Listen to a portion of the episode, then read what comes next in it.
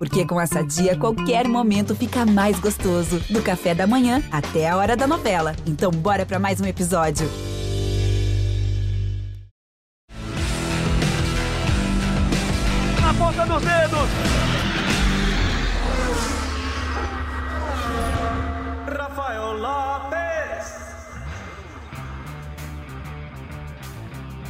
Voando baixo, amigos do GE. Globo, essa é mais uma edição do podcast Na Ponta dos Dedos, o podcast de motor aqui dos canais Globo, do GE. Você vai, sabe tudo aqui sobre corrida. A gente vai falar muito nessa, nessa semana sobre Stock Car, também sobre Fórmula 1. Tem Grande Prêmio do México aí no próximo fim de semana. Grande prêmio decisivo aí na briga pelo título entre Max Verstappen e Lewis Hamilton. Então a gente vai falar muito sobre esses assuntos aí ao longo dessa horinha de programa que a gente vai ter daqui a pouco. Então, para a gente começar a falar do assunto, vou chamar o Luciano Burti, comentarista aqui dos canais Globo. Oi, Luciano, tudo bem? O que, que você está achando aí desse fim de semana? Grande Prêmio do México chegando aí. E a gente tem um convidado super especial que daqui a pouco eu apresento. Fala, Rafa. Prazer estar aqui mais uma vez. É... Vamos lá, né, cara? Falar de assunto bom, Fórmula 1. Eu não vou entregar o que, que você vai apresentar daqui a pouco, mas assunto bom também. do nosso convidado. Então, GP do México, assim, é uma corrida bem diferente, né? Não é aquele circuito antigo, uh, que é o mesmo circuito, mas lembra aquele o, o antigo Hermano Rodrigues, super ondulado, assim, vimos carro quase saindo do chão de tanta ondulação, curva, curvas como a peraltada, coisas né, diferentes assim. E, e agora é uma pista, vamos dizer, comum, sem grandes desafios em relação à pista, porém com a questão da altitude do, da cidade do México, né, por volta de 2 mil metros, é, o comportamento dos carros é muito diferente, né, o tal do ar rarefeito, isso influencia muito os motores. O motor turbo não tanto quanto aspirado, mas influencia sim, principalmente o efeito aerodinâmico no carro, e por conta disso a gente sempre viu a RBR andando muito bem lá. Então eu acho que é um, é um final de semana para o Verstappen, é, meio que com a obrigação de vencer, mas já vi a Mercedes falando que vai andar melhor lá, que tem um, um desenvolvimento, um upgrade no motor, blá blá blá. Então deve ser um final de semana bom, sim. E tem que ver se a Mercedes não vai resolver trocar também o resto da unidade de potência do Hamilton aí, que em teoria é uma corrida propícia para isso. Depois Exato. a gente fala de Fórmula 1, a gente vai agora para Stock Car e o nosso convidado é ninguém menos do que o líder do campeonato dessa temporada. Ele que tem é, nasceu em Pato Branco no dia 12 de novembro de 94, tem exatas cinco vitórias na categoria, 165 largadas. É ele, Gabriel Casagrande, piloto da equipe Vogel Mateis, que está fazendo uma temporada espetacular nesse ano, num esquema mais é, regular né, do que nos últimos anos, não buscando tanta vitória, né, fugindo um pouquinho do teu, da tua característica, né, que é sempre ser um piloto muito agressivo e querer vencer, mas fazendo um campeonato até agora muito eficiente. Sem dúvida, até agora, Gabriel, você é o piloto do ano. Seja bem-vindo aqui ao Na Ponta dos Dedos e é, dê suas boas-vindas aí para os ouvintes. Obrigado, Rafa. Valeu pelo, pelo convite, pelo espaço. E aí, Luciano? É, como você falou, né? Esse ano está sendo um ano muito mais regular do que, do que a gente fez nas outras temporadas. É, tivemos aí já 10 etapas, então foram 20 corridas e até agora 12 pódios. É mais da metade das corridas a gente está no pódio, que mostra que o carro está super bem acertado, estamos fazendo o trabalho da, da melhor maneira possível. Até agora, líder do campeonato, ainda faltam duas etapas, tudo pode acontecer, mas a nossa expectativa é, é das melhores. Aí. Vamos tentar, que nem o, o Verstappen na Fórmula 1, vamos tentar fazer um vencedor novo aí nesse 2021.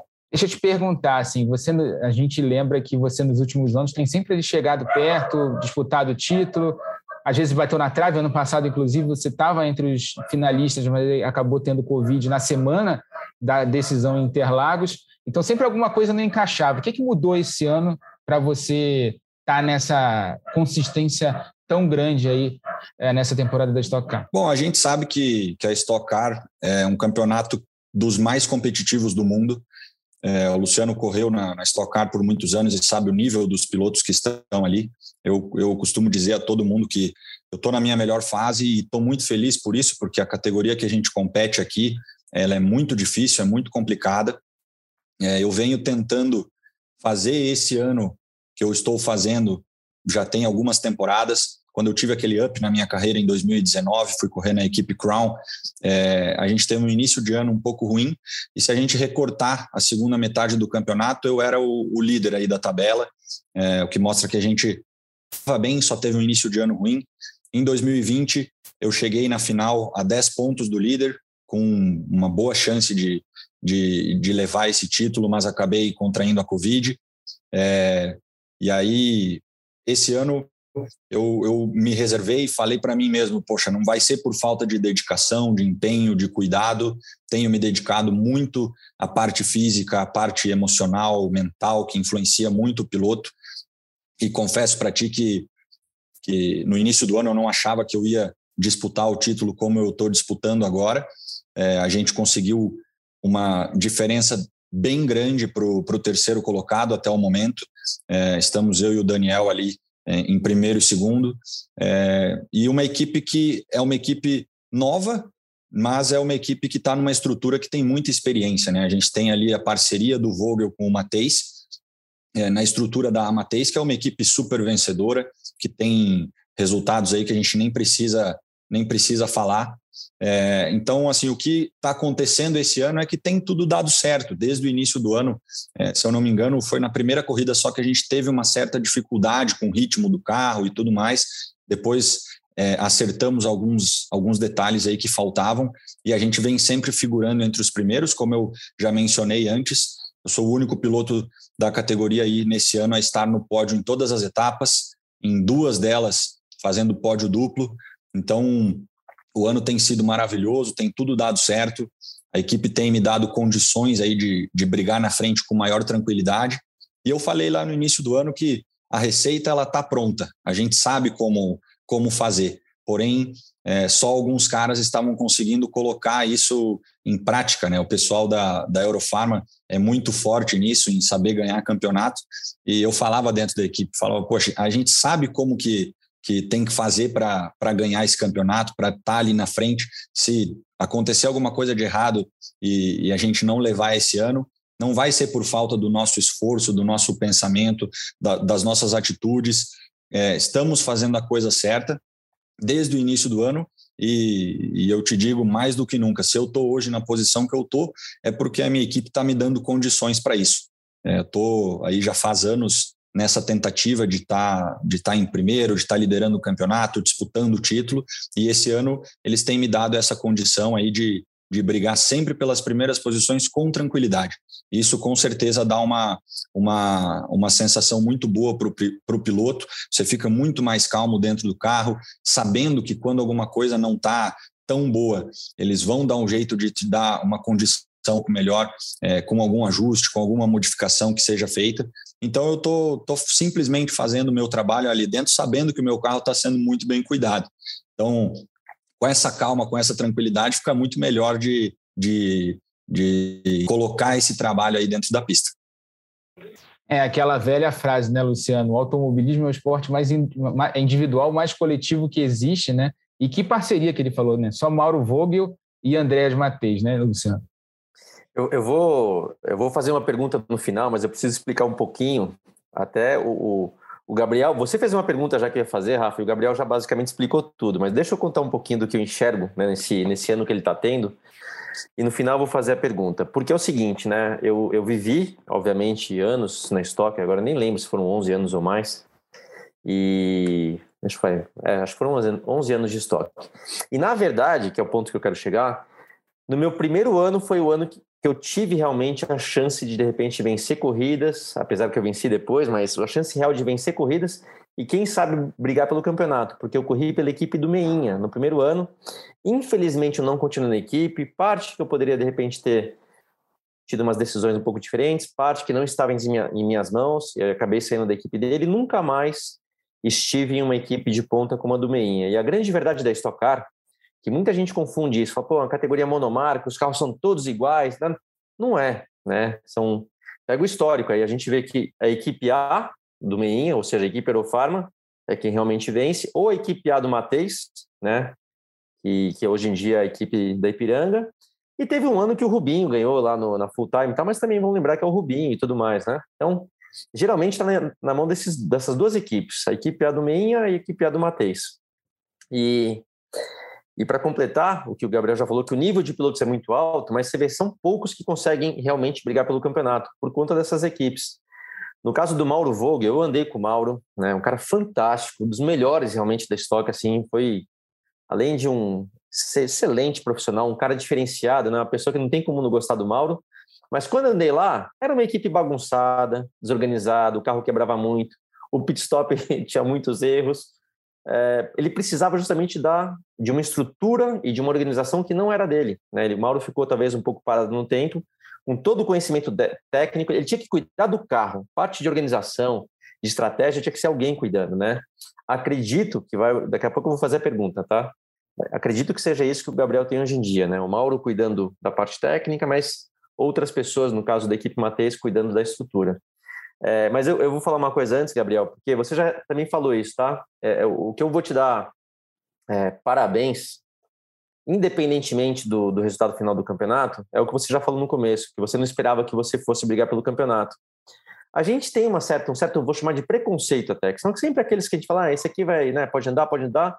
Alguns caras que a gente sabe que são bons, que ganham corrida, mas que de repente não são caras para brigar pelo campeonato. E eu vou te falar a verdade. De repente você era um desses caras que eu sabia que era um cara rápido, que podia fazer pole, podia vencer corrida, mas que eu não colocaria ali na entre os pilotos que poderiam vencer o campeonato. E tá aí você, cara, liderando, não só venceu cinco corridas, mas está ali, ó, constante, fazendo o que precisa, né, fazendo pódios e tudo mais. Então, por isso que eu te falo, você foi uma ótima surpresa, tá? De desse ano de 2021. Mas deixa eu perguntar então, se realmente o que você tem na mão, você acabou de né, falar muito é, que você está conseguindo muito pelo, por conta da equipe, o que, que mudou ali no Mauro? O que, que mudou em relação à equipe? Como é que funciona? Você acha que é por aí mesmo? É o Mauro que cuida do carro, o Andrés da organização e por isso que está dando certo? Bom, primeiramente, obrigado pelas palavras. É, e é realmente, você decifrou aí o que está acontecendo na, na equipe hoje em dia. Eu corri no Mauro em 2017, em 2018, e acontecia isso também que aconteceu contigo. A gente tinha um carro rápido, tinha um carro que chegou a brigar por pole em algumas corridas, é, a gente chegou a perder é, uma ou duas vitórias aí por problema no pit stop, e era um carro que ele era muito rápido, mas ele quebrava em diversas situações. E isso aí com certeza faz falta para a gente, porque o campeonato é feito de pontos. A gente tinha um Mauro super estressado, um cara que tinha que cuidar do carro, tinha que cuidar da organização da equipe, tinha que cuidar do financeiro. Hoje, ele é um cara muito mais calmo. Eu fico muito feliz de, de sair do carro e ver o semblante do, do, do Mauro. Ele está ali curtindo muito o momento. Ele está como um consultor técnico, porque nem é ele que mexe diretamente no carro como engenheiro. É, é o Kiko Seik, o que fica comigo. E o Mauro ele está aproveitando tudo que foi posto aí para ajudar ele, para ajudar a equipe dele, e a gente está é, tirando é, essa, é, esse, esse suco bom que a gente pode ter. Todos esses resultados que vem tendo, a gente sabe que é por conta dessa parceria da, da equipe Vogel com a equipe Mateis. E até como você mencionou, no início do ano, a gente não sabia como ia ser. É uma equipe que está nascendo, é o primeiro ano da equipe, é, porém numa estrutura já com experiência, e no início do ano eu falava, poxa, como que vai ser esse carro? Qual vai ser o desempenho que a gente vai ter? A gente vai ter os mesmos problemas que a gente tinha antes? Era uma incógnita, tudo era uma incógnita. Então, é, foi um início de ano aí que a gente, com certeza, também está tendo essa boa surpresa aí que você falou. Estar brigando pelo campeonato é uma, uma, uma surpresa muito agradável. Eu espero que a gente consiga é, realizar esse, esse sonho aí de ser campeão, conquistar o nosso objetivo. Mas, como você disse, é, a equipe do Mauro já era muito boa, faltavam alguns detalhes, algum acerto fino que a gente pode falar. É, falando aí de, de setup de carro, a gente fala do acerto fino. Faltava esse acerto fino na equipe do Mauro e hoje a gente tem. Então, tá super legal é, poder participar disso, poder ser é, o piloto dessa parceria, dessa parceria entre o, o, o seu Vogel e o Andrés. Estou é, muito feliz por isso e espero que a gente seja muito bem recompensado aí no final do ano. E, Gabriel, toda vez que a gente tem um piloto da Stock aqui no podcast, a gente sempre pergunta sobre essa mudança que a categoria teve no ano passado, né? quando abandonou aquele o carro de fibra, né? a bolha, e trouxe um, um, modelo muito mais próximo do carro de rua. Como é que você viu essa mudança no regulamento né, do ano da, é, de 2019 para 2020 e a continuidade agora para 2021? Tá, foi um acerto da categoria? Eu penso que foi um acerto é, na parte de, de agradar os fãs, porque a gente tinha um carro que ele era bem diferente do carro do carro de rua, né? Hoje a gente tem um carro que é mais parecido com os carros que são comercializados pelas montadoras que estão na Stock Car. É, porém, para nós pilotos, o carro ele ficou muito mais um carro de você ter que tomar cuidado do que um carro de você colocar performance. Ele é um carro que não aceita você é, ter aquele overdrive, não aceita você querer andar mais do que ele, ele não vai fazer. É um carro com muito menos pressão aerodinâmica do que a gente tinha no modelo que foi usado até 2019.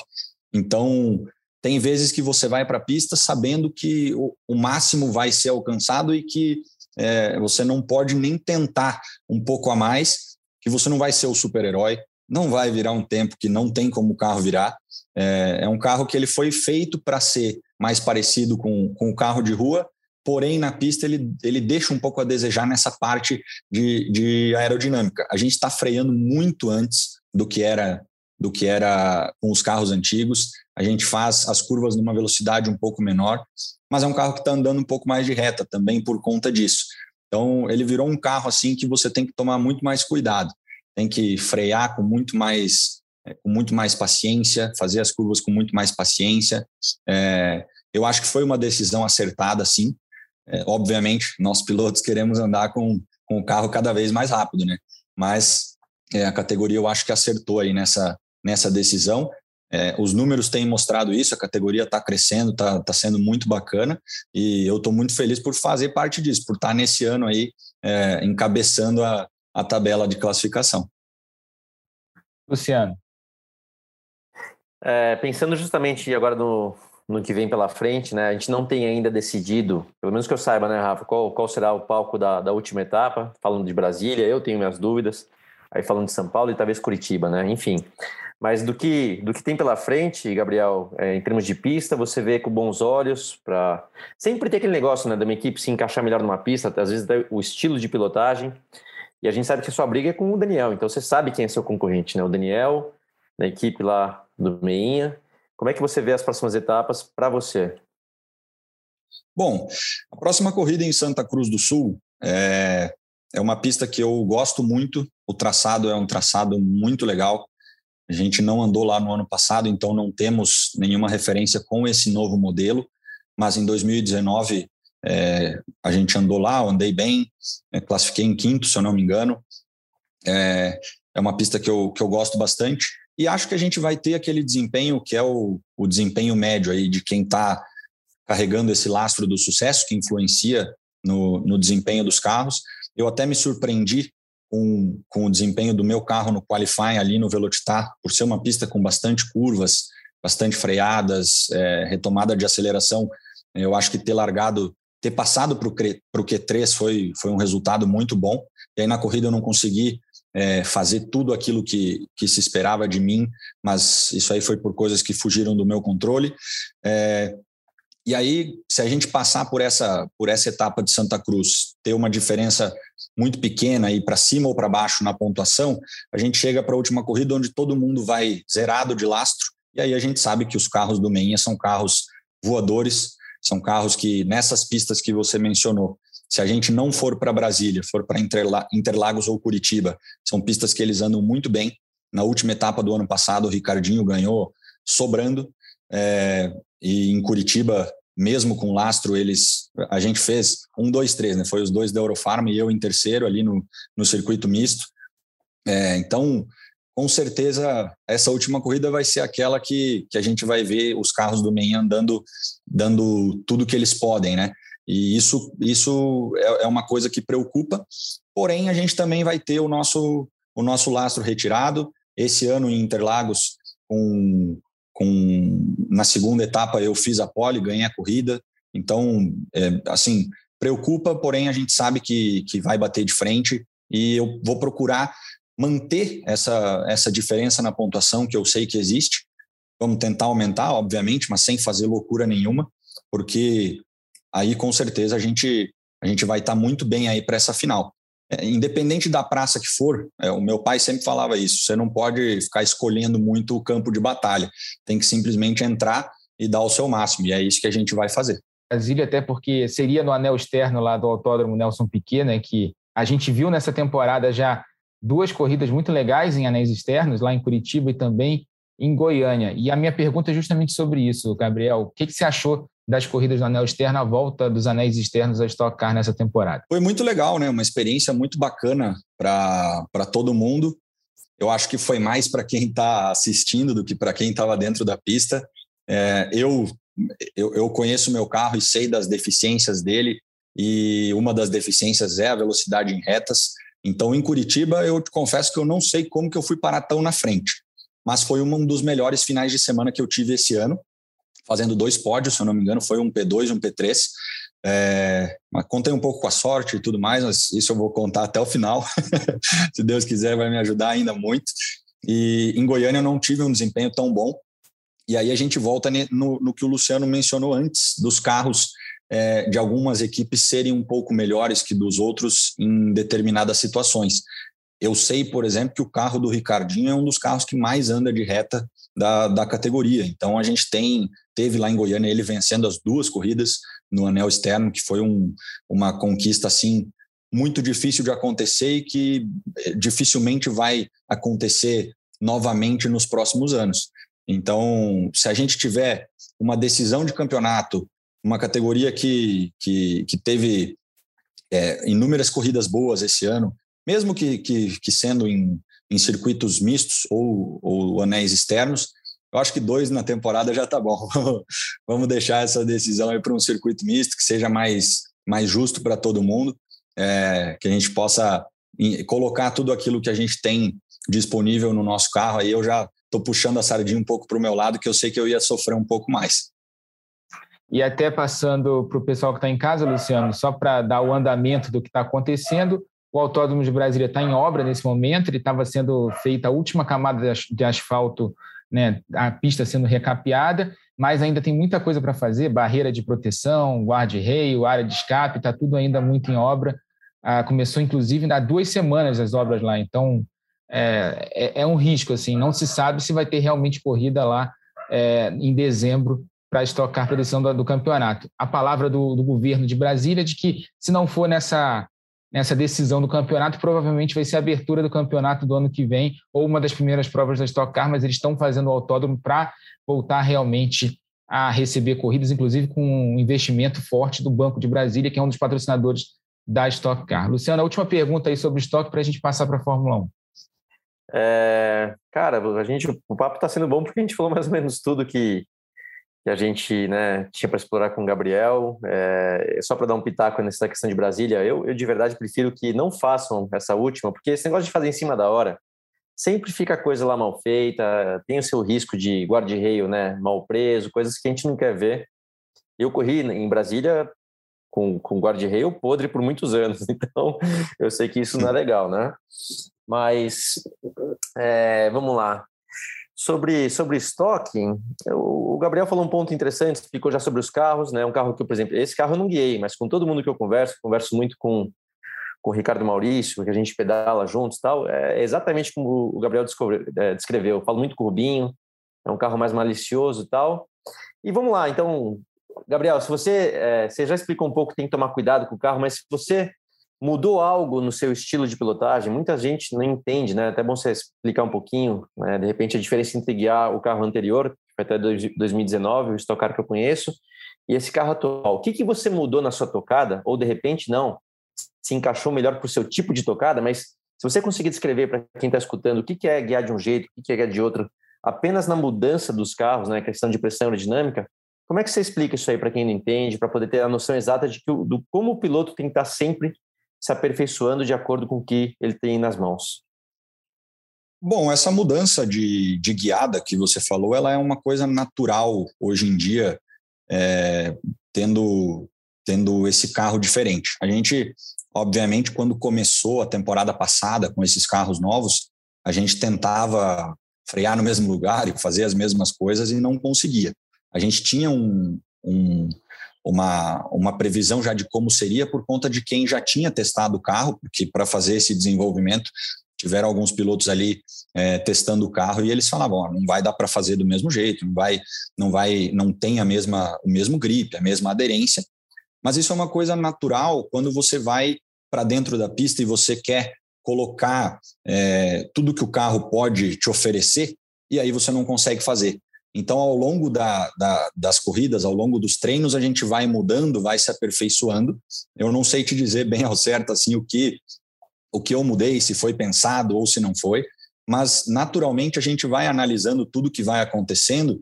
É, hoje, com a ajuda da tecnologia, é muito simples de saber aonde que está o nosso erro, aonde que, que estão os nossos acertos. Então, a cada volta que você vai dando, você vai tendo como melhorar nas primeiras, nos primeiros treinos, as primeiras voltas que a gente deu na temporada passada, era muita gente passando reto, muita gente não conseguindo, é, não conseguindo fazer as curvas porque a gente tinha que simplesmente recolher muito, a gente tinha que frear muito antes, a gente tinha que cuidar muito mais do carro. Então é uma coisa que você vai aperfeiçoando, vai entendendo e depois que a cabeça fica programada para isso, acaba sendo uma coisa natural. Então, é, eu até puxando para outras categorias que eu corro, tem carros com maior pressão aerodinâmica e quando você senta no carro e dá as primeiras curvas, você já vê que esse carro aceita um pouco mais aqui, aceita um pouco mais ali, não consigo fazer aqui o que eu faço lá no Stock Car. Então, isso acaba sendo natural para a gente, porque ao longo da, da, dos treinos, ao longo das voltas, a gente vai descobrindo esses caminhos.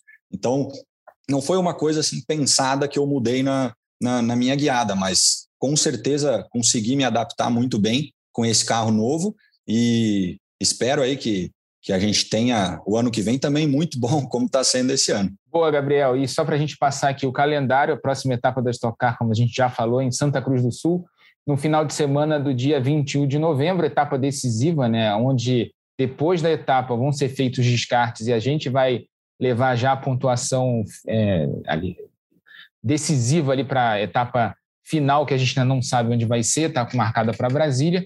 Dia 21 de novembro, com transmissão dos canais Sport TV, classificação no sábado, as duas corridas no domingo. Então a gente vai falar agora de Fórmula 1. E o Gabriel, no início do programa, já entregou meio que a torcida dele nessa temporada. Né? Ele falou do Max Verstappen, inclusive está se espelhando nele né, para vencer o primeiro campeonato. Mas a, a, teve uma enquete no último fim de semana lá no Velocitar, Gabriel, que a maioria dos pilotos da Stock está apostando no Hamilton. Como é que você está vendo essa temporada? Cara, está sendo uma das temporadas mais legais aí de, de acompanhar. É, a Fórmula 1 é, teve um up muito grande por conta da, da série que começou a ser feita. Eu acho que a audiência aumentou bastante e muitos fãs voltar, voltando a acompanhar a categoria. É, e como, como você falou, a minha torcida é para o Max. Eu, eu, eu quero que tenha uma renovação, que a gente possa ter uma comemoração diferente, né? Pô, o Hamilton já ganhou sete, já, já é muita coisa. E, porém, a aposta ela tem que ser um pouco baseada, né? Ela não pode não pode ser simplesmente na torcida. É tipo você apostar num jogo do seu time. Não tem como você você ir colocar suas fichas aí num negócio que você está torcendo. Eu não lembro bem qual foi a minha, a minha resposta sobre a, a aposta, mas a minha torcida é do Verstappen. É, eu acho que a Mercedes agora teve um up aí no, no carro, a gente vem vendo nas últimas etapas, mas as pistas que restam, historicamente, a Red Bull manda muito bem. Então, eu estou torcendo para que seja equilibrado até o final, que a gente tenha muitas emoções e que lá no fim o, o holandês possa, possa comemorar o título. Eu acho que ele merece muito, é um cara que, que já demonstrou o talento desde o início da trajetória dele na categoria, está é, tá merecendo e, e quem sabe né, a gente consegue fazer os dois os dois serem novos campeões em 2021. É, Luciano, como a gente sempre fala aqui no podcast, eu sempre brinco, né, que eu sou do time treta. Eu quero ver a encrenca, eu quero ver o circo pegando fogo, Verstappen e Hamilton se encarando na pista, né, como a gente já viu esse ano algumas vezes, inclusive com dois acidentes na Inglaterra e na Itália. Mas agora é Grande Prêmio do México, Autódromo Hermanos Rodrigues, Cidade do México, aliás, Grande Prêmio da Cidade do México, mudou o nome para esse ano, 2.200 metros de altitude, uma pista em que tradicionalmente a Red Bull anda muito bem por ser um carro com uma eficiência aerodinâmica muito grande. Luciano, o que você está esperando para essa corrida, para essa etapa no fim de semana? Vou falar, vou responder, Rafa. Só quero também completar um pouquinho o que o Gabriel falou. Ele tem razão. A Fórmula 1 tem crescido muito para aquele público que estava distante. O documentário da Netflix realmente aproximou muitas pessoas. E tem outro detalhe que eu já falei algumas vezes, mas vale repetir. A pandemia, né? A pandemia não foi boa para nada, mas para a Fórmula 1, para a questão do regulamento técnico, a pandemia acabou ajudando, porque a Fórmula 1 é uma categoria que todo ano tem carros novos. Obviamente, as equipes mais ricas, mais bem estruturadas, com o melhor é, corpo técnico, vai sempre levar vantagem em construir um carro novo. Quando as outras estão começando a se entender, já acabou o campeonato. E a Mercedes tem vencido desde 2014 nessa. Eles vencem o campeonato na primeira metade do ano, na segunda eles só administram. Com a pandemia, né, não foi permitido construir um carro novo, os carros são os mesmos carros do ano passado, com pequenas modificações, e aí sim, aí equilibrou o jogo, né? Todo mundo já conhecia o carro, ninguém pôde trazer nada muito novo, então é, foi muito saudável para a Fórmula 1 é, essa questão de, né, de ter o mesmo carro. Espero que aprendam com isso. Eu acho que esse negócio de fazer carro novo todo ano, é, ok, é o DNA da categoria, mas nada como mudar em um time que está ganhando não se mexe. Então a temporada está demais e e como eu vejo, né, Rafa? Como é que eu vejo essa etapa? Eu, eu né, falei um pouquinho no começo. Realmente a questão da, da altitude, do ar rarefeito favorece um carro com mais pressão aerodinâmica, que é o caso da RBR. O Verstappen tem vencido né, nos últimos anos. É, a, tem a questão da troca, talvez, de motor da Mercedes, que deve acarretar numa punição para o Hamilton. Então, assim, eu vejo como grande favorito é, a RBR e lá, como a gente viu já na última corrida, podendo contar também com a ajuda do Pérez. Né? A gente sabe que o Pérez não está no mesmo nível do Verstappen, mas pô, ele andou muito bem né, nos Estados Unidos, fez uma baita corrida, então, pô, correndo em casa, com um carro que deve ser o melhor carro do grid, eu acho que o Pérez pode se meter aí no meio para, de repente, se acontecer do Verstappen vencer, o Pérez está indo lá roubando alguns pontos da Mercedes, com, né, conquistando a segunda posição. Então, isso é muito importante para a equipe. É, vou colocar também um pouco do que o Gabriel falou. Eu sempre torço pelo esporte, né? Eu não, não vou falar que eu torço mais para um ou torço mais para outro. É, concordo que o Verstappen é um cara fora de série. Eu vou lembrar, eu corri com o pai dele de Fórmula 1 e eu corri com a mãe dele no Mundial de Kart. Pô, o cara tem um pai de Fórmula 1, uma mãe que correu no Mundial de Kart. Não tem como nascer muito errado, né? Então, o cara é um baita talento e, e o Hamilton é o que é, né? Não precisa nem falar. Eu, eu se fosse torcer pela, pela identidade, pela, pelos valores, minha torcida seria pelo Hamilton. Mas para o bem do esporte, eu realmente estou achando que seria muito bom alguém vencer para trocar um pouco de mãos isso aí. Então, seria muito legal ver o Verstappen levando esse ano. É, e tem a questão né, de que a Red Bull realmente focou nesse, nessa temporada, né? Porque era a grande chance dela de quebrar o jejum de títulos que já vem desde 2013, né? Com o tetracampeonato do Vettel. Depois a Red Bull viu só a Mercedes ser campeã de 2014 até 2020, né? Então tem essa questão também. Eles investiram bastante no carro desse ano, o que pode afetar a temporada do, do ano que vem, né, Gabriel? Tem mudança de regulamento, a, o conceito dos carros muda completamente, negócio de efeito solo de volta. Quer dizer, o que, você está esperando? A gente falou bastante dessa temporada, mas o que, que você espera dessa mudança aí da Fórmula 1 para o próximo, próximo ano? Eu acho, eu acho legal que tenha, que tenha um carro novo, porque aí a gente pode ver algumas figuras que estão nos últimos anos um pouco mais para trás, talvez brigando mais na frente. Eu lembro quando eu era criança que, que assistia a Fórmula 1, achava super legal ter várias equipes disputando disputando a, a ponta, como era Ferrari, McLaren, Williams, é, depois a Renault. Então é sempre legal você ter essa alternância aí nos, nos vencedores e espero que eles estejam tomando a decisão a decisão correta, como o Luciano falou, pelo esporte. A gente precisa ter uma maior competitividade. Não é tão legal para os fãs, para os torcedores que tenha um só campeão, um só vencedor, que seja aquela dominância como como foi Schumacher, como tem sido Hamilton. Então, é, eu espero que no ano que vem a gente já tenha coisas diferentes e que tenhamos cada vez cada vez mais é, gente nova brigando lá na frente. Tem caras muito bons é, espalhados aí pelo grid que podem, que podem incomodar. O Lando Norris é um cara que eu admiro bastante, estou vendo ele fazer coisas muito boas com esse carro da McLaren. Se eles tivessem um pelinho a mais ali, talvez ele, ele pudesse estar brigando em mais corridas ali na frente. Então, eu torço muito para que a gente tenha cada vez mais caras caras brigando, porque é tão legal ver na Stock Car aí diversos diversos pilotos vencendo corridas. Às vezes o cara tá tão bem, tá ganhando uma corrida, depois ele cai lá para sétimo, oitavo. É, é, muito bacana isso. Eu acho que a Fórmula 1 só tem a, a vencer se a gente tiver uma maior competitividade. Exatamente. E para o próximo fim de semana, Luciano, falando em competitividade, a gente está, pelo que eu estava lendo lá, McLaren e Ferrari devem vir bastante equilibradas para o México, né? Uma briga também importante né? no Mundial de Construtores, a briga ali pelo terceiro posto, é uma briga que dá muito dinheiro ali para as equipes na próxima temporada. McLaren está na frente nesse momento, mas a Ferrari chegou, está muito próximo ali. Bom ver de novo McLaren e Ferrari brigando ali na frente, né, Luciano?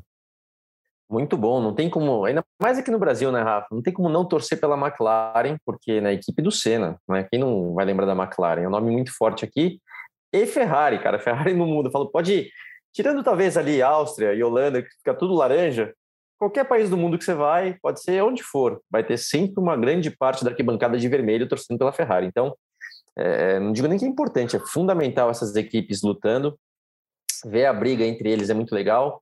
Eu também, particularmente, né, pô, eu fui Ferrari, eu, eu, tenho um coração Ferrari, mas eu, tô, eu, eu falo que eu, eu tô torcendo muito pela McLaren, sabe? Eles passaram por um, por anos e anos aí muito ruins, muito em baixa, tiveram né, aquele fracasso com, com a Honda, que foi muito culpa deles também. É, depois, uh, com a própria Renault, o negócio também não se encaixou e agora eles estão realmente muito bem com a Mercedes. O Norris, né, primeiro o Ricardo, que não tem também como não torcer pelo Ricardo, e o Norris, que, meu, é, que piloto que esse moleque está se tornando, né? Um cara jovem, mas também super bom astral e um baita piloto. É, vejo a corrida do México, pode ser uma pista boa para eles. A McLaren não é um carro bom de curvas de raio longo, né? eles precisam de curvas é, curtas, né? freia, para, vira, para, vira, e, e o México pode se encaixar bem para eles nesse sentido. Mas né, tem a questão lá da altitude, pressão dinâmica, eu já não sei falar tão bem. É, vamos ver, vai ser uma briga boa de acompanhar. Seja lá quem leve, e a Ferrari também, né? Depois de passar tudo que passou, aquela polêmica lá do motor, é, era fora do regulamento que o laço nunca foi admitido, mas de repente pegaram, aí colocaram eles lá para trás, tiraram potência, agora estão se recuperando. Seja lá quem for, vai ser vai ser com mérito, mas o mais legal é que a gente vai poder acompanhar essa briga até o final. E até para concordar com o que o Gabriel falou agora há pouco, questão do equilíbrio, né? A gente nesse ano teve vitória do Hamilton, vitória do Verstappen, vitória do Pérez, vitória do Bottas, né, os dois pilotos da as duplas das principais equipes, Mercedes e Red Bull, mas a gente também teve o Daniel Ricardo ganhando com a McLaren na Itália e o Esteban Ocon ganhando com a Alpine na Hungria, né? Então, se você olhar, né, essa lista, Gabriel, só falta a Ferrari ali dar uma beliscadinha numa vitória, né? É verdade, eu, eu torço demais pela Ferrari, eu acho que, bom, eu cresci, sou, sou de, do meio dos anos 90 ali, cresci vendo o Rubinho Schumacher, então, torci muito pela Ferrari. É, tenho essa, essa, esse desejo para que eles voltem a ser é, protagonistas no campeonato. Só faria bem para a categoria.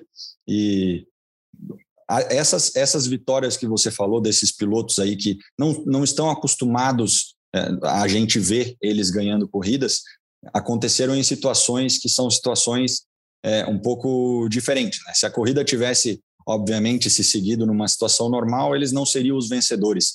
Mas eu acho que isso aí só faz bem para o show. Quanto mais doideira tiver na corrida, melhor para quem está assistindo, fica mais legal. E os americanos sabem muito bem fazer isso. Tem tornado a, a Fórmula 1 né, um produto muito legal de, de, de acompanhar. E é aquilo que eu, que eu já mencionei. Eu torço para que cada vez mais a gente tenha mais nomes aí vencendo, vencendo corridas. Na Ferrari, a gente tinha o Leclerc incomodando o Vettel, e aí com a chegada do Sainz, eu particularmente achava que o Leclerc ia ter um desempenho bem melhor do que ele está tendo. A gente está vendo um desempenho bem parecido dos dois aí, principalmente na, na pontuação. É, mas se for para os dois irem para frente, eu torço muito também é, para que os dois consigam fazer boas coisas. E uma briga de companheiro de equipe também é muito legal de acompanhar, porque a gente tem caras no mesmo carro é, você pode ver em determinadas corridas um fazendo um pouco mais do que o outro, fica legal de acompanhar também. Aí a gente tem na Ferrari, né, Luciano, o Leclerc, que é um piloto muito rápido, né, e é um cara que geralmente nas classificações fica na frente do Sainz, mas na corrida o Sainz é um cara com um ritmo de corrida absurdo. Inclusive, eu estava lendo a declaração de um engenheiro da Renault, né, a equipe que era do que o Carlos Sainz passou até pouco tempo atrás, depois ele foi para a McLaren, e os engenheiros das duas equipes falando que ele praticamente é um engenheiro dentro da pista, né? É um cara que entende muito da parte mecânica do carro e por isso ele consegue ter um bom ritmo de corrida. Vamos lembrar também, eu falei agora há pouco do Verstappen, né? O, no caso dele do Sainz, o pai dele, né? Nada mais nada menos do que o multicampeão de Rally, Paris-Dakar, um baita piloto. Então é mais um que nasceu também com, com bons conselhos desde o berço, né? Sobre carro de corrida. E, e, e, eu concordo, tá? Eu, eu, eu, acho o Leclerc um piloto fantástico. Achei que ele ia ser muito superior ao Sainz, mas o Sainz é uma grande surpresa. Eu, eu sei que tem dois pontos muito fortes dele. Fisicamente, ele é um cara super dedicado, um cara que realmente é um atleta. Isso faz diferença, assim, dentro do carro. Independentemente da categoria que você esteja, eu aprendi que o preparo físico é sempre importante, né? Então, tem uma, não, uma influência não só física, mas também mental, psicológica, que te coloca sempre à frente. E tecnicamente, dentro do carro, você vê que ele tem visão de corrida. Não são todos os pilotos que têm visão de corrida, né? O Alonso é um deles, que meu, é excelente, o cara consegue. Entender, parece que ele está assistindo de fora. Parte estratégica, parte que horas que acelera, que horas que poupa tal. E o Sainz tem influenciado muito nesse sentido. A gente vê ele no rádio dando dicas para vamos parar tal hora, vamos mudar para tal estratégia. Então tem sido realmente uma surpresa. É, é, Acho que mesmo assim, se a Ferrari voltar à tona para vencer, eu acho que esse piloto vai ser o Leclerc, mas o Sainz é uma grande surpresa e, e torço pela Ferrari, né, Rafa? Não tem como eu não falar que eu não torço. Óbvio que torço, né? Vivi lá por três anos, pude acompanhar os melhores anos da Ferrari, com Schumacher, com vencendo três campeonatos de piloto, três campeonatos de construtores, lá junto com o Rubinho. Então, é, meu coração é, é, é vermelhinho, né? Tem como não ser. E para a gente encerrar o assunto Fórmula 1, esse final de semana no México, um final de semana tradicional, né, com os dois treinos livres na sexta, treino livre e classificação no sábado e corrida no domingo. Daqui a duas semanas, Grande Prêmio de São Paulo, lá em Interlagos, com a corrida classificatória no sábado, então um treino livre na sexta, a classificação depois um treino livre no sábado, a corrida classificatória e a corrida no domingo. E esse formato de corrida classificatória, né, São Paulo vai receber a última dessa temporada, já foi falado, inclusive pelo Ross Brown, que é o diretor técnico da Fórmula 1, de que a intenção da Liberty é ampliar esse formato de três para seis corridas em 2022. Quer dizer, ele falou que foi um sucesso entre os promotores, todos os promotores da Fórmula de corridas da Fórmula 1 querem receber a corrida classificatória, então está tendo disputa ali. É legal porque valoriza a sexta-feira, mas, é, Gabriel, formato esportivo, o que, que você achou da corrida classificatória? Você acha que é válido para a Fórmula 1 ter uma corrida classificatória? Eu acho que a Fórmula 1, sendo é, uma categoria tradicional como é, eu tinha um certo receio de, do que ia acontecer. Mas a, a minha visão agora como fã Obviamente, é, é, o que o fã quer, eu lembro de quando eu era criança, tinha corridas que, se não tivesse batida na primeira curva, eu parava de acompanhar, porque a gente quer ver o circo pegar fogo, igual você falou antes, você é do Team Treta, é, a gente assistindo de fora quer sempre ver disputa de posição, é, toques, batidas, alguma, alguma coisa desse sentido, e tendo a corrida classificatória, algumas coisas assim podem acontecer a gente viu ali em, em, Monza, se eu não me engano, era uma corrida que talvez se tivesse sido é, largada a corrida inteira do jeito que foi a classificação, é, a corrida não teria tido aqueles, aqueles encontrões que a gente viu, não teria tido é, todas as situações que a gente acompanhou. Então acaba sendo um pouco melhor para o show, que é isso que eles estão buscando, né? Eles estão buscando que os fãs gostem cada vez mais do show, de acompanhar a categoria. Então eu acho válido e é, e outra, a gente também não pode, não pode esquecer que aquilo ali tem que ser um negócio rentável e o que eles puderem fazer para trazer mais gente assistindo, eles vão, eles vão fazer. Não é. A gente não pode simplesmente querer que seja um negócio engessado o tempo inteiro, porque senão acaba caindo na monotonia e fica chato. Então a gente está acompanhando uma novidade que é, com certeza é, outras categorias já faziam e tinham muito sucesso. A Fórmula 1 eu acho que é, por ela ser muito tradicional, ficou esse certo receio, esse certo preconceito com a corrida classificatória, mas acho que é uma coisa que veio para abrilhantar ainda mais o evento. Ficou muito legal. Aí é uma, Luciano, é uma coisa que a Fórmula 1 viu, né? A Liberty, né, que é a dona da Fórmula 1 hoje, viu que o público tradicional dela estava lá. Se eles fizessem corrida de carro de cabeça para baixo, o cara vai assistir ali o treino. Então, ele tá, é, o que eles estão pensando, inclusive com a questão do documentário, né, da série de documentários e por aí vai, é trazer público novo. Né? E a corrida classificatória é um formato que pode atrair gente, principalmente aquela uh, o jovem de hoje em dia que não gosta de ver muito tempo, ficar muito tempo na frente da televisão. Então, a corrida classificatória pode ser uma solução para isso. Eles já estão pensando no formato, se vão mudar uma ou outra coisa, se vai ter, se ela vai definir o grid realmente da corrida de domingo, se vai ser uma corrida independente ali dentro do sábado. A questão da pontuação também, que nesse ano são 3, 2 e 1 para os três primeiros colocados. Uh, pode ser que tenham mudanças nesse sentido, mas pelo que o Ross Brown falou, a corrida classificatória veio para ficar na Fórmula 1. Eu acho que sim, Rafa. E se tem uma coisa que americano sabe fazer, é fazer, fazer um bom show, né? Eles têm realmente. Eles têm. Cara, não tem como falar, apontar algum defeito no Bernie Eccleston, não é isso. O Bernie fez a Fórmula 1 ser o que ela é. Mas o Bernie era aquele cara comercial, né? Vamos lembrar, o Bernie era um vendedor de carros lá no passado, então, vendedor. Que que ele, como é que ele enxergou a Fórmula 1 crescendo? Fechando o circo, ninguém podendo enxergar, ninguém podendo ter acesso. Se quisesse entrar aqui, tem que pagar e pagar bastante. Ah, os Estados Unidos, né, os americanos vêm de forma diferente. Eles querem fazer um documentário, eles querem é, focar nas mídias sociais, coisa que o Bernie tinha horror, né? Então, estão abrindo, né? Abrindo literalmente ali para as pessoas terem mais acesso, para as pessoas poderem é, enxergar a Fórmula 1 de uma forma diferente. Vai ao encontro do que você falou, é para trazer não o público de carro de corrida, se eles têm, né? Você falou, somos nós aqui, qualquer coisa que botar lá a gente vai estar assistindo. Mas para trazer um público novo precisa ter outro tipo de atrativo, outro tipo de emoção. E eles estão fazendo isso muito bem. A gente sabe que carro de corrida é um bicho complicado, né? Para qualquer um entende. Então eles estão justamente tentando simplificar o máximo possível, sem perder o DNA, né? Sem perder o DNA da Fórmula 1, que é muito importante, que é extremamente técnico. Mas eu acho que está indo no caminho certo. Acho que vai ser. Acho que concordo que essas corridas é, do sábado elas vieram para ficar. E só para a gente trazer mais uma novidade aí para o ano que vem, né? A, o papo é de que os fins de semana vão passar a ter só três dias, né? Só para a gente explicar para quem está em casa. Você só tem três dias hoje de atividade de pista, mas a conta o fim de semana, quinta-feira, que é as equipes onde as equipes fazem atividade de mídia, começam ali, falam com os patrocinadores, tem eventos ali, eles tão, vão encurtar. A ideia é encurtar esse final de semana para três dias fazer um evento de mídia na manhã de sexta-feira com todas as equipes apresentando todos os carros juntas ali, inclusive é, um, um, ponto que vai entrar no regulamento é que as equipes vão ser obrigadas a dizer quais as novidades que trouxeram para os carros desse fim de semana. Não sei se vai funcionar, né? Porque o segredo é a alma do negócio na Fórmula 1, né, Gabriel? É verdade, mas como eles mandam, né? É capaz de, de as equipes terem que aderir a isso. É, é, um negócio aí que tem que fazer pelo bem, do, pelo bem da categoria, pelo bem do show.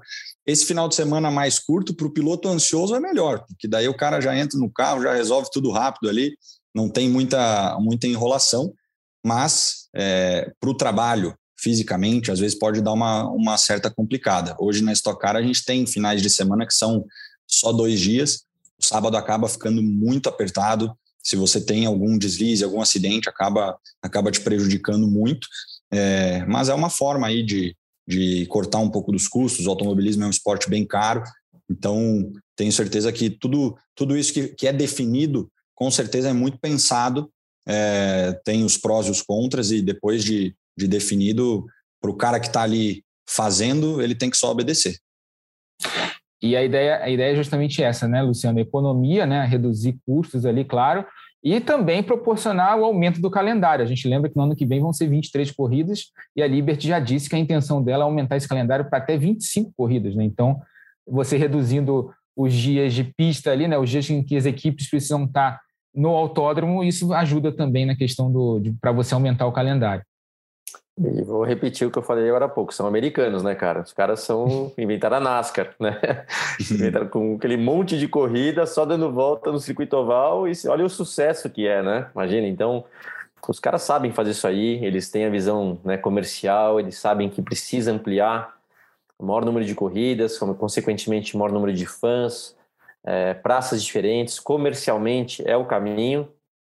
Essa redução, esse corte de custo eu posso falar que eu peguei, cara. Eu tive a grande sorte de pegar essa transição. Eu sou da época que Fórmula 1 era um motor por dia. A gente tinha um motor que durava 300 a 400 quilômetros. Né? O motor de corrida era 300 quilômetros. Então, assim, era um motor por dia. Um motor para sexta, um motor para o sábado e outro motor para o domingo. Depois meio que joga fora. Imagina, cara. Treinava com a Ferrari, tinha, tinha semana lá que eu, eu lembro de ir para Mugello, treinava às vezes cinco dias na semana, obviamente não era semana de GP, com uma, eu sozinho como piloto, três carros na pista e 80 mecânicos, engenheiros lá para me atender. Então, meu, coisa insana. Né? Hoje em dia não, não tem isso. Então, foi, foi uma mudança drástica para reduzir reduzirem os custos. É, um exemplo, Gabriel, sei que pô, você sabe o que eu vou falar. Eu, no ano de 2002 com a Ferrari, eu testei muito, meu foco era teste de pneus. Eu, de verdade, tá? Eu andei, acho que foram 18 mil quilômetros no ano. Durante o ano inteiro, se eu, se eu sair do box cinco vezes sem estar de pneu novo, eu tô mentindo para você. No máximo cinco vezes eu saí com um pneu usadinho para, sei lá, conferir alguma coisa. Foram 18 mil quilômetros de pneu zero a cada saída de box, cara. Imagina o que é isso, entendeu? Então. Que sonho, hein? Que sonho. sonho. Pode crer, né? Que fosse kart, só de botar um pneu novo no kart, pô, já é uma coisa. Então, assim, era, era outro mundo. E, e, a Fórmula 1 tem se reinventado justamente para isso, né? Para reduzir custo, aumentar o espetáculo e o americano sabe fazer. Então, vamos ficar aqui na torcida. Bem, reta final agora do podcast na ponta dos dedos. Gabriel, queria agradecer a tua presença mais uma vez, um papo super agradável, te desejar muito boa sorte aí nessa reta final da temporada, as duas últimas etapas do campeonato da Stock Car. E tomara que venha teu primeiro título aí nessa, nessa temporada de 2021. Obrigado, Rafa. Valeu, valeu, Luciano, pelo papo aí. Obrigado pelo espaço. Espero que tenha sido tenha sido legal e vamos vamos tentar, né? Vamos continuar nessa toada que a gente está indo. Com certeza a gente vai estar tá brigando. Se não for campeão, a gente vai estar tá lutando até o último momento aí. Se Deus quiser, é, seremos abençoados com esse título, mas não vai ser por falta de esforço. É, já aproveito para pedir a torcida de todo mundo que está nos escutando aí que energia positiva nunca é demais, pode ajudar sempre e espero que a gente consiga aí no final do ano ser coroado com esse primeiro título da Stock Car. Valeu. Luciano, obrigado também pela tua presença. Mais uma vez aqui a gente batendo um papo legal sobre automobilismo e até o próximo programa. Valeu, Rafa. É, deixa eu falar uma coisa acho que importante, né? O, o, meu trabalho, né, Rafa, assim como o seu, assim como dos narradores, a gente tem que ser sempre imparcial, certo? Ao mesmo tempo, a gente pode ter né, nossa torcida, aquilo que a gente torce por alguém que a gente gosta ou pelo esporte, é, até acho né, uma coisa que pô, não é permitido, você pega o Galvão, o Kleber, o Luiz Roberto, eles não podem falar para que time que torce, porque senão dá briga no futebol, né? Tem que ser aquele negócio que eles têm que meio que esconder. No caso da Stock, e isso eu falo até no último podcast que a gente fez com o Thiago Camilo, eu levo isso numa boa, né? Falei, pô, já briguei demais com o Thiago, e hoje eu posso falar que sou um grande amigo, torço por ele.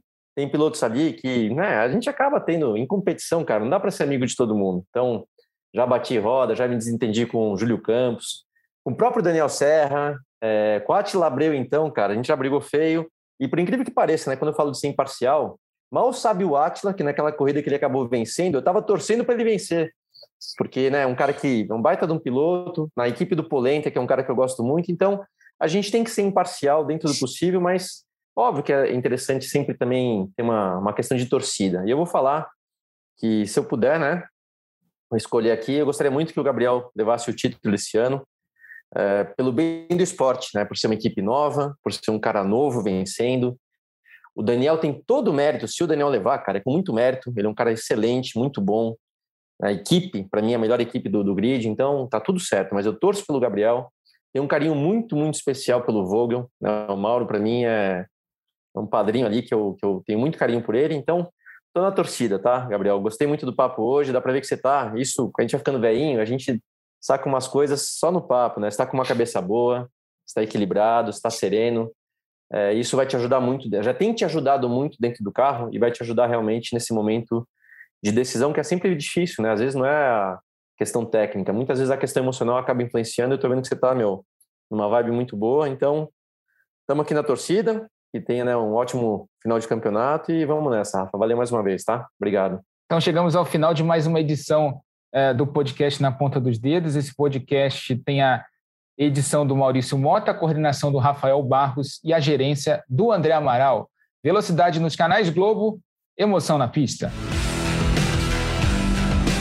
Na ponta dos dedos!